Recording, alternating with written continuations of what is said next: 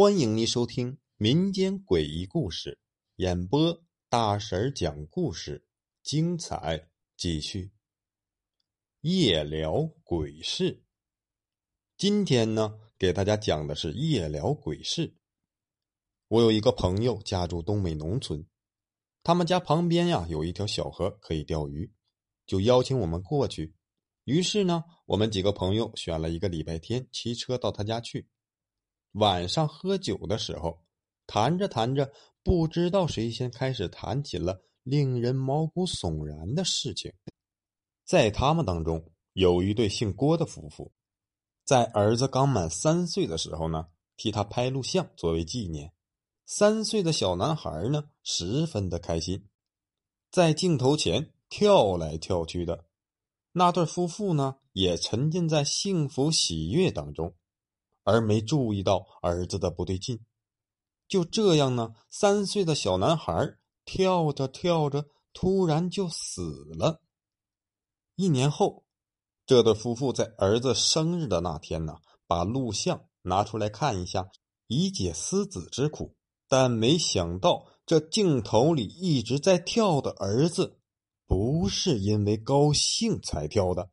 是一只凭空出现的手，正抓着儿子的头发，不停的往上拉。他们的儿子是被活生生给拉死的。其中另一位朋友又讲了一件发生在门下里湖区一间医院真实的故事，说一位姓何的医生在下班之后加班为一个病人动手术，一段时间以后啊。手术台上的病人宣告死亡了。当时已经接近午夜了，焦头烂额的外科医生呢，要从五楼坐电梯回家。正当他走进电梯里的时候，转身按完电梯按钮，电梯要关门的时候，有一个护士急急忙忙的跑了过来。医生呢，连忙把电梯给摁开了。那位护士进来之后，说了声谢谢。电梯往下走，三楼、二楼、一楼到了，但是电梯没有停下来。接下来是 B 一、B 二。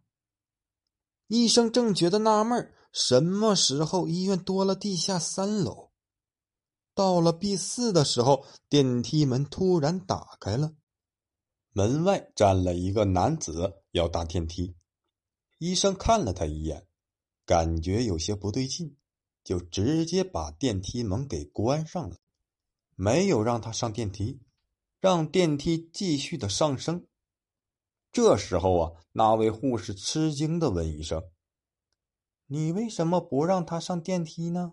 医生说：“我胆子很大，但我觉得有点蹊跷。”你没看到他手上戴的手环吗？那是只有送太平间的尸体才会戴的手环。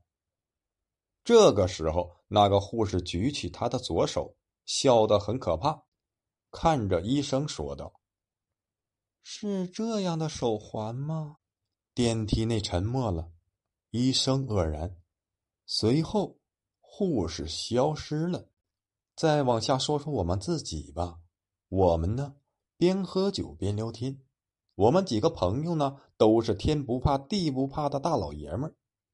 但其中一个人却说：“别说，千万别再说了。我听人说，晚上说鬼就能看到鬼。”但是我们呢，就哈哈大笑，不以为然，在一起继续的喝酒聊天吹牛。不知道过了多久，突然一个朋友瞪着眼睛看着门外。神态越来越惊恐，说道：“我我我看到了，我我看到了。”我们都很愕然，以为是他喝酒喝多了说胡话，但他说话的神态一点都不像开玩笑，连声音都变得颤抖起来，和平时完全不同。我们赶快转向门外，千真万确。我们也看到了一个长发盖脸、一身白衣的人，就站在门口逗留了一会儿，又迅速的离开了。我们马上追了出去，但什么都没有了。从此以后，我们再也不敢去这个朋友家里了。感谢你的收听，如果喜欢灵异故事，订阅一下再走吧。